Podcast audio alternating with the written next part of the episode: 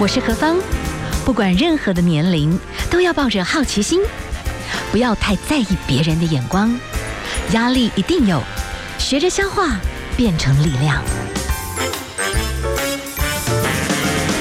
幸福有方，提供给您幸福的配方，成为一个更好的自己。I will be better, renewed day by day.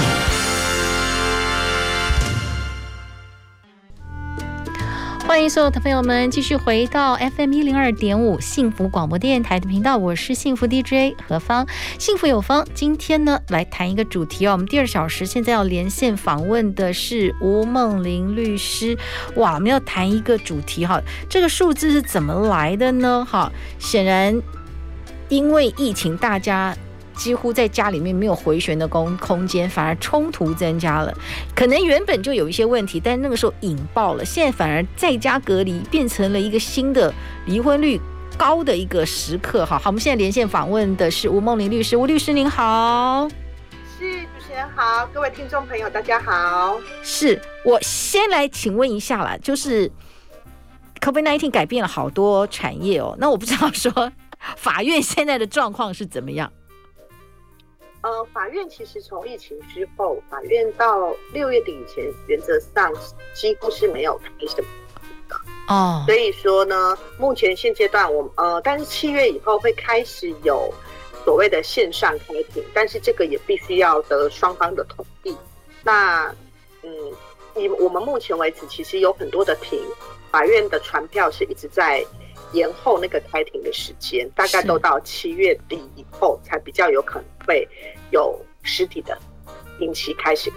OK，好了，呃，据说哈，因为在家隔离哦，大家聚在一起，嗯、可能也有一个机会，说不定大家再去想办法找到，哎，大家关系可以更好。但是目前看到的是离婚率反而高涨，这个你们的观察是怎么回事？其实从呃从。疫情之后，然后开始要 work from home 之后，其实我们开始接到越来越多有关家暴，或者是来询问很多呃离婚等等相关的问题。是，那我们才发现，其实呃这个 work from home 之后呢，其实比较像是呃关系的照妖镜吧。嗯，因为在对，因为在过去其实大家呃各忙各的，然后呢孩子也可以。呃，孩子跟家事可能都有各自，可能孩子我们发包给学校，发包给安亲班，然后呢，那个家事可能也有人可以做，那所以大家可能就是晚上的时间，呃，聚在一起，其实冲突比较少。可是现在二十四小时几乎都黏在一起，然后连呃家事、连孩子、连照料等等，全部都放在一起的时候，其实那个嗯、互动多。可是摩擦跟冲突也多，所以开始就有很多的事件产生。嗯哼哼哼，所以呃，是因为这个疫情，至少大家聚在一起，嗯、大家在家里面，你觉得有一种可能，就是小孩子在家里面上课也很吵，那本来夫夫妻互动的品质就不是很好，都聚在一起没有办法有喘息空间，反而更激烈。对。因为呃，其实我们很多人，我们都很，我们都很美好的去觉得说啊，好像其实这个疫情来，好像为我们很多忙碌的呃生活按下了一个暂停键。是，就回到这个家庭关系，应该可以家庭和乐，子孝孙贤，然后感觉好像大家夫妻都很和睦。其实呃，我自己看来是嗯，这个比较是理想样，但是现实的样板的话，反而是。因为有很多的冲突，那很多怎么讲冲突？像我自己现在最最近接，嗯、就是接到询问的很多。其实你说它是大事吗？其实它不是什么大事。怎么说呢？一个家爸爸妈妈两个人都要上班，两个都要 work from home，两个都要开始开远距的会议了。可是现在孩子在那边吵，到底谁要顾？然后呢，这个时候呢，孩子吵完之后，如果说这个线上课程，呃，又要做这个又要做那个的时候，那到底谁要处理？然后呢，这个三餐呢，到底谁要做？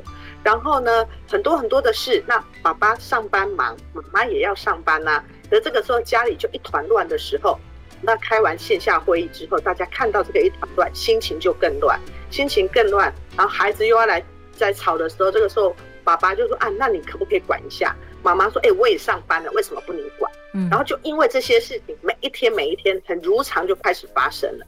它发生了之后，如果大家的脾气至少顶多在生闷气的阶段，可是如果说脾气本来就已经是比较暴烈的，甚至于在以前开始就已经有一些呃小的会肢体的拉扯的，其实这个时候在这样子的一个一两个月的闷在家里的时候，就开始看到有很多比较激烈的冲突产生，所以最近开始有比较多的。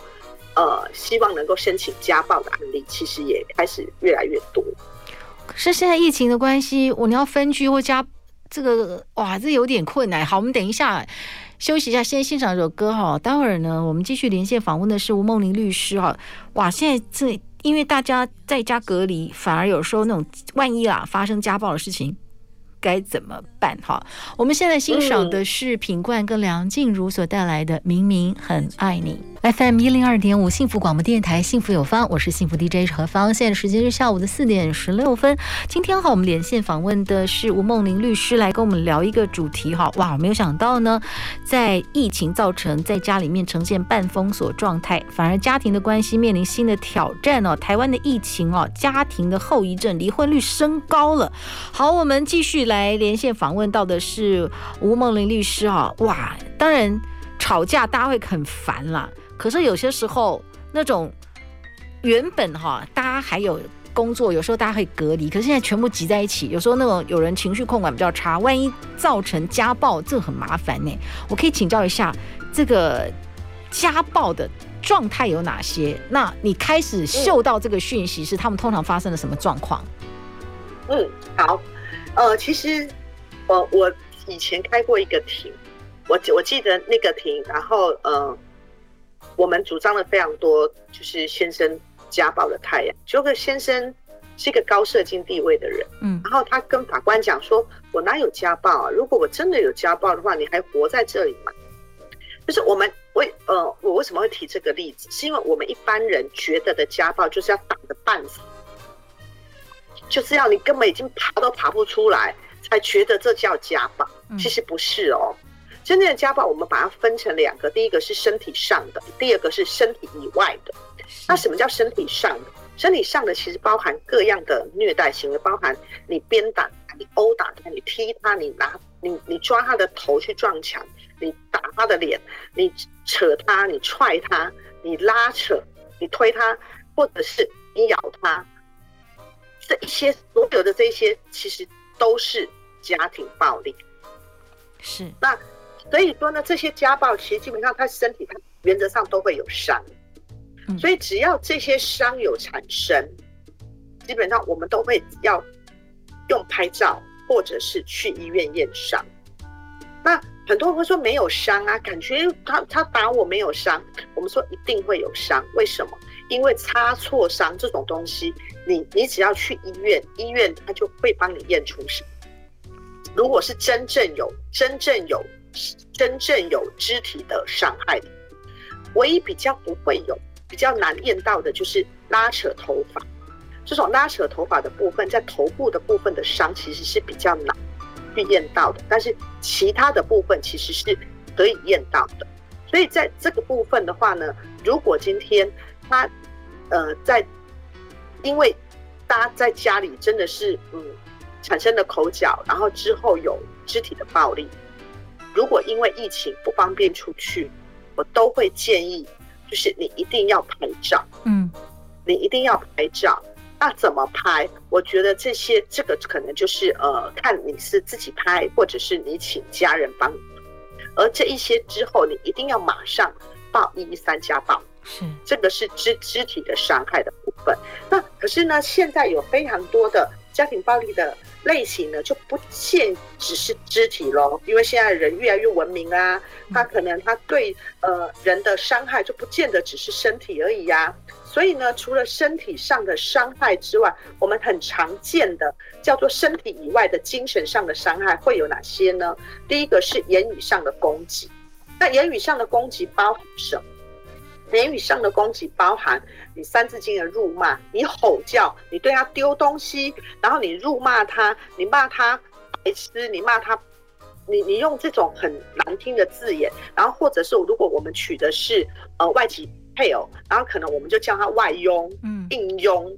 这种东西，这种谩骂的字眼、恐吓的字眼，甚至于说你你拿着刀，因为我曾有看过当事人，就是他不骂你，他不打你，可是呢，他就整天他就拿着刀在你面前挥舞，然后或者是威胁你再也看不到小孩等等的，这一些都是言语的攻击，这都属于精神的暴力。那还有一种人是什么？他也不会跟你讲这么多，可是呢，他就每一天窃听你。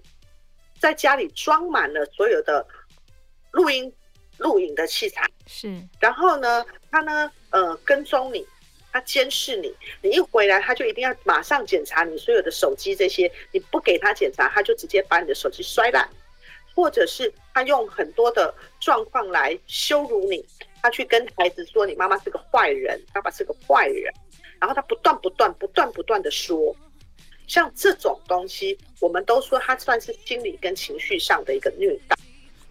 然后还有就是说，呃，我们也曾经有碰过，就是呃，经济，我们现在很越来越多有一种叫做经济制裁，就是说呢，他也不会骂你，也不会打你，可是因为你需要依附在他的身边，所以呢，当你不好的时候，他就不给你生活费用，然后呢。对，然后呢，呃，他要你乖，他才给，然后你不乖，他就不给。而这个乖不乖，完全在他的定义上。是，好，我们等一下先休息一下，好不好？都算是好，对，OK，我们先休息一下，等一下再把这些的东西再会诊一下。然后面对现在的疫情，有一些可能有些受限的状况，我们稍微了解一下，好吧？我们现在欣赏这是 A-Lin 所带来的逃避没有不好。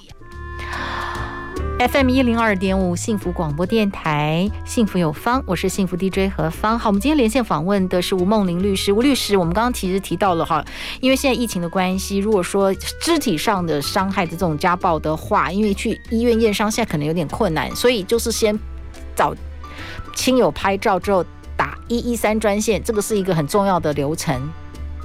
对，好，那我们刚才其实有可以谈到另外一种，我觉得我们现在也越来越多这种可能是精神暴力。你刚才有稍微讲到有一些案例，它看起来是社会高社经地位的那种精神暴力，但是做出来的一些精神暴力的举止，大概包含什么啊？嗯，对，其实有关于哦，我刚才讲的这种非肢体的的精神上面的伤害，其实这个搜集证据来讲，我们都会分几个类型。第，反正证据。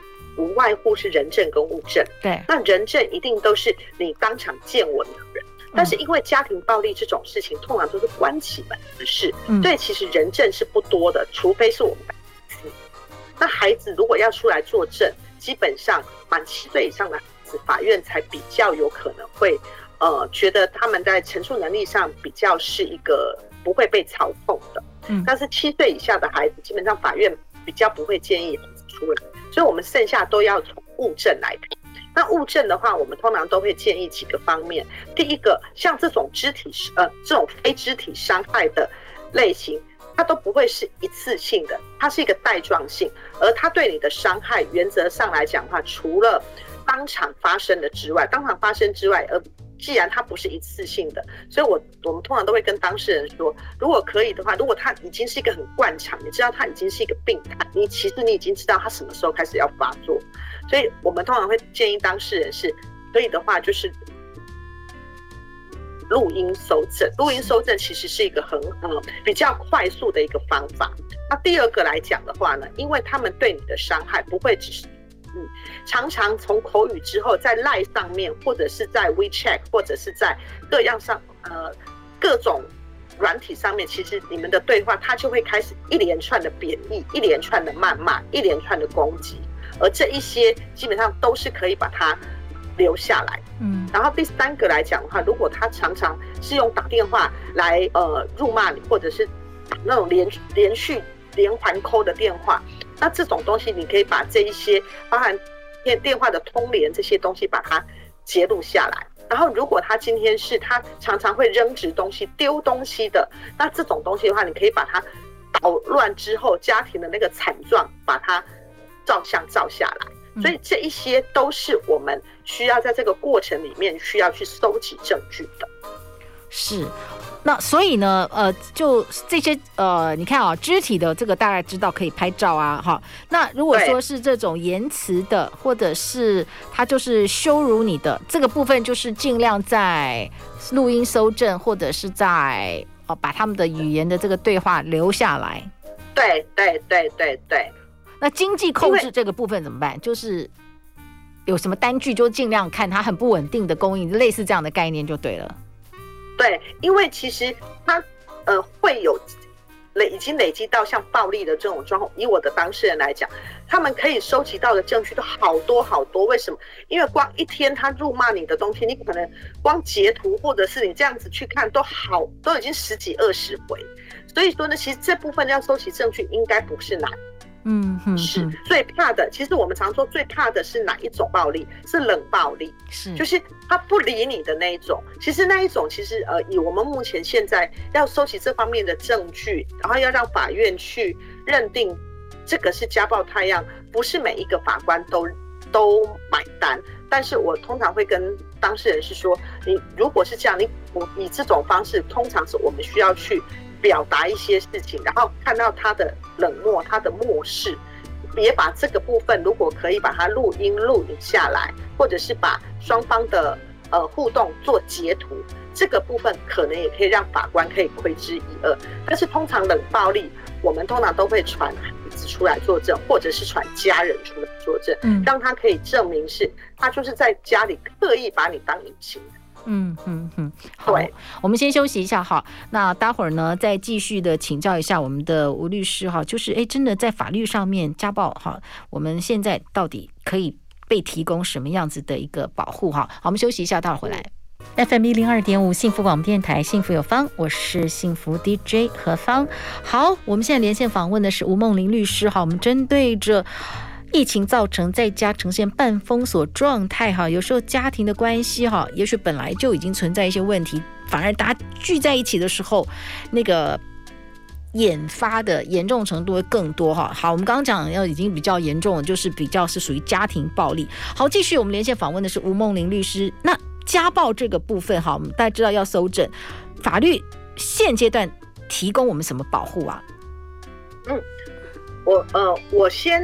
就保护令里面能够提供什么样的协助？好来讲，因为大家通常都是会先想说，那我我我申请家暴到底能够怎么样？对对对。所以我们常说，其实呃，保护令它能够提供的东西哦，有两个呃观念一定要有，就是保护令它没有办法，它比较难有积极积极说呃马上你可以呃怎么样？因为因为保护令它本身它它的宣告的成分比较大，因为例如说它它里面它大概就是会写说我们禁止你在对谁谁谁做施暴力呀、啊，你不你不能去骚扰或者是不能够接触等等。那但是呢，针对有一些真的是现在很立即的那种呃暴力的人士的话呢，保护令可以命他迁出，就是你你直接你搬出去，你直接你出去，你不能够在这个家里。然后甚至保护令也可以有，就是说他必须要这些这个暴力者，他必须要离开受暴人几公尺，例如五十公尺或一百公尺，离开他的家，离开他的职场，离开他的学校。那像这种东西的话，就是比较能够去护这一些呃受害者，他免于这些恐惧。然后针对这些受害者，如果说他呃离家了，那他离家了之后呢，他可能。保护令可以说，那他如果他要回来拿他的一些生活上必需品的时候，警察就会陪同。是第二个呢，可能是他离家之后，小孩子他想要带出去，那保护令可以去处理的是他酌定这个未成年子女的暂时监护权。然后还有他他离家了之后，那这个时候如果他要住在外面的租金，那保护令就可以命那个家保人要提供提供租金。嗯如果说他又把人家打受伤了，那他也要去提供呃所谓的医疗费用啊，或者是如果小孩也跟着出来，包含小孩子的抚养费用，保护令他们也会有一些财罚，就是说要让对方要能够去支付。然后呢，另外就是因为我们刚才跟主持人在谈到，就是说其实很多的这种呃家庭暴力里面，其实施暴者有很多可能他有药瘾、有酒瘾，可能有情绪跟精神上面的一个呃问题。嗯，那保护令有一个叫做储育计划，会有定大概一年到两年的一个时间，要命他可能每一个月都要到法院指定的呃，不管是心理医生这边啊，或者是法院里面啊，去接受一些课程。而这些它是命，它是一个命令，因为是期待他能够，因为保护令不只是要保护受害人，也要能够让加害人可以从呃恢复恢复一个比较正常，所以法院也有一个叫做处遇计划。那这一些整个加起来，其实是保护令可以做的一个内容。嗯哼哼，好，所以就是，呃，至少了，不不论怎么样，我们还是有一些自救的方式啦。好，虽然说像疫情的部分，可能法院的，等一下再了解一下什么调解啦，哦，或者是一些庇护中心，现在可能规模上是会有些受限哈。但是我们人的方式搜证这个部分是可以做到的，一一三这个部分都还是在继续执行当中的，对不对？哈，所以只要有一一三还在可以执行的话，我们刚刚讲到的这一些的申请保护令的动作就可以继续的延续，对吗？哈，对对对。好，我们等一下休息一下。哎，好，好，我我们先休息一下好了，好不好？我们等一下再来补充一下哈。那我们等一下先来欣赏的，这是周志平老师带来的《今夜留一点爱给我》。FM 一零二点五幸福广播电台，幸福有方，我是幸福 DJ 何芳。今天呢，我们的幸福配方其实谈到的，我觉得每个人生命里面都有被爱跟被。呵护的这样的一个需要，好，但是有很多时候，也许每一个人的生命的这个成长包袱真的不一样，有时候塑造出来的一些人格，或者是因为大家真的是来自于，呃，很多很多的因素啦，然后对最后磨合不顺，然后到最后，特别是在这个疫情的过程里面，反而造成了可能哦这些的离婚率或者是家暴率其实是有在增加的。好，我们继续连线访问到的是吴梦玲律师，好，吴梦玲律师就实际的一些个案里面，其实申请保护或者是在拨打一一三的时候，哎，有几个实际的案例，哎，我们要稍微再更清楚一点。就是很多时候警察也出动了，但是如果少了几个动作，会无功而返。这个部分你可以帮我们补充一下吗？嗯，好，就是呃，如果说你是呃在家，因为受到了这样的暴力行为，那呃现在没有办法出去，你们一定要打一一三。打了一一三了之后，警察他就一定会来。可是来了之后呢？为什么有些案件来了之后可以成案，有些案件来了之后没有办法成案？常常是来了之后，那个开门的人，开门的人。很多时候其实是施呃施暴者，是施暴者的时候，他开了门之后，他大概就跟警察直接说，哎，没有啊，那个就是呃家里是起一些口角，哎，没事了，没事了。然后呢，然后警察他可能就就来看一下，哎，家里感觉好像也还没什么声音，他可能就只好走了。可是这这会不会警察也太太没有受训？他应该是要进来，至少把另外一个人找出来核对一下吧？呃、因为因为有时候一一三打的时候，呃，对。就是报案的人如果没有给很清楚的资讯，嗯，其实，在警察这边收受端，他也并没有办法做一个很适切的处理。是，所以我我通常会跟我的当事人说，如果你今天是打的一方，你一定要把你的你你的名字以及你现在目前碰到的状况赶快讲清楚。然后，如果说那个叮咚叮咚门开的时候，不管开门的人是谁，你一定要。在里面制造出各样的声音，要让警察知道这件事情不是只是单纯的刚才不小心的吵架，是要一定要让警察来处理，因为有时候你可能已经被打到你没有办法出门了，可是你一定要出声音，如果可以，你一定要到门口让警察看到你的状况。或者是呼喊救命了啦，就是呼喊救命这样子嘛，对不对？对对对对，因为可是因为很多当事人他没有，嗯，所以说在这件事上面可能就错过了第一个时间点了。嗯，所以如果一一三是你打，或者是邻居帮忙报警的，你已经听到这样的声音了，警察都已经上门了，你就一定要卯足了全力。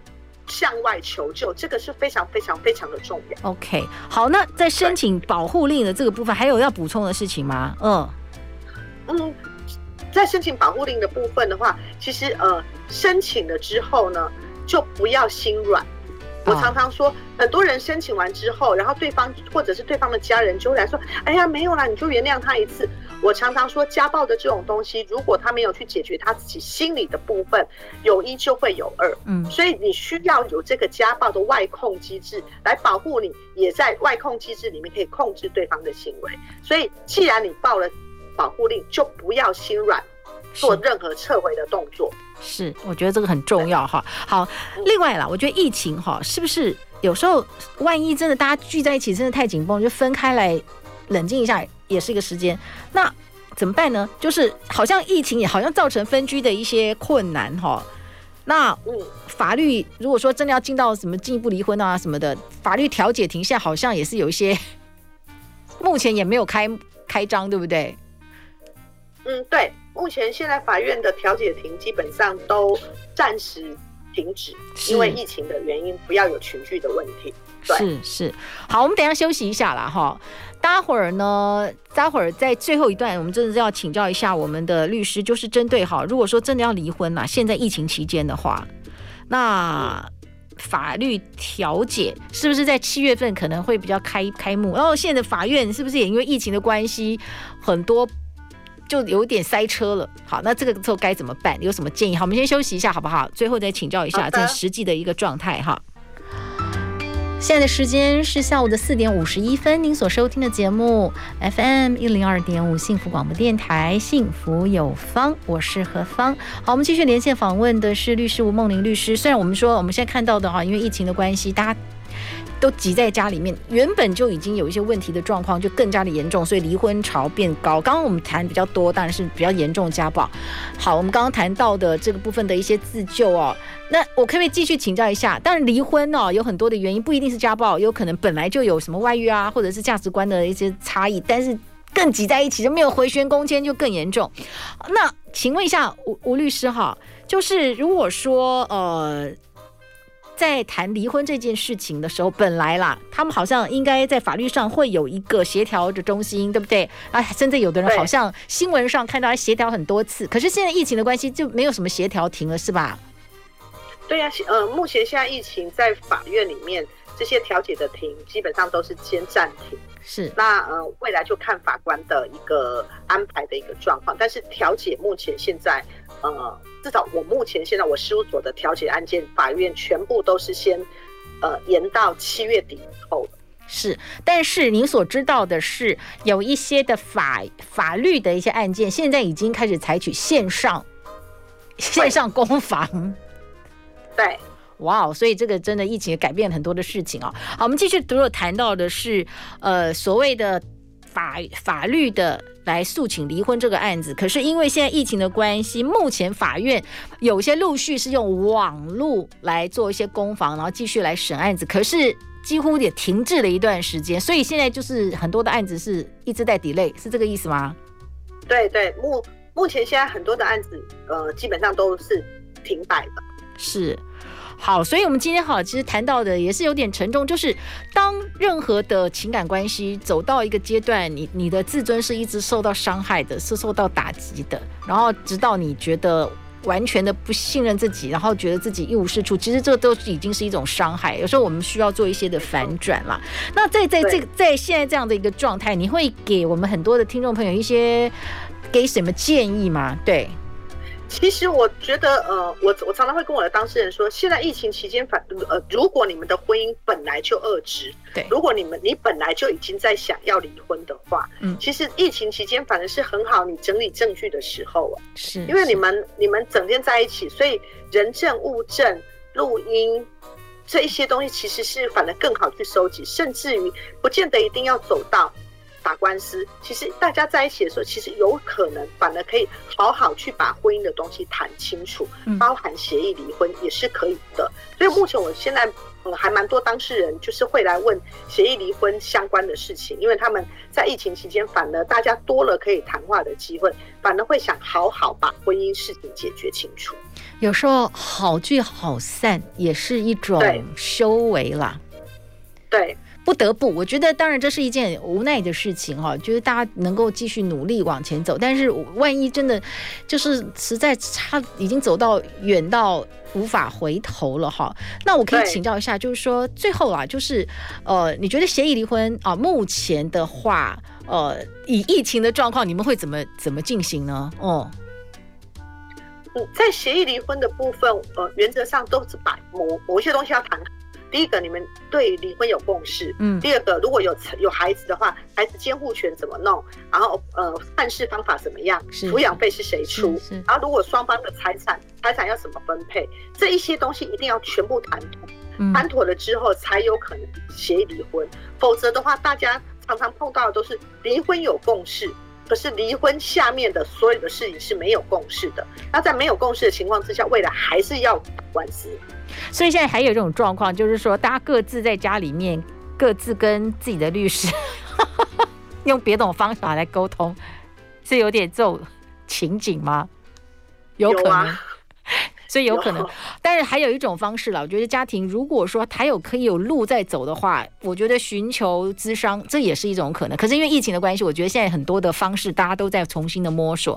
但万一你急或不然做了所有的努力，急或不然，哦，有些真的是一些人格特性的一些没有病识感对别人造成的伤害，也许真的不得不。我觉得一样，你刚刚讲到的，如果你已经申请家暴力，那就表示已经很漫长，一些受受害其实就不要心软了。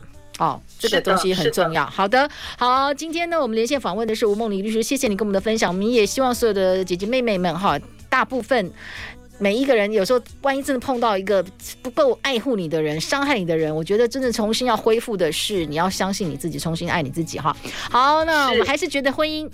要继续加油了，好，OK。最后这首曲子，这个是一个完美了，还是希望大家就是这个择其所爱，爱其所择，要先学习承认自己的有限，哈。呃，我觉得这个很重要。好，这首歌是陶喆、蔡依林的《今天你要嫁给我》，非常谢谢我们的吴梦妮律师跟我们的分享，谢谢你，谢谢。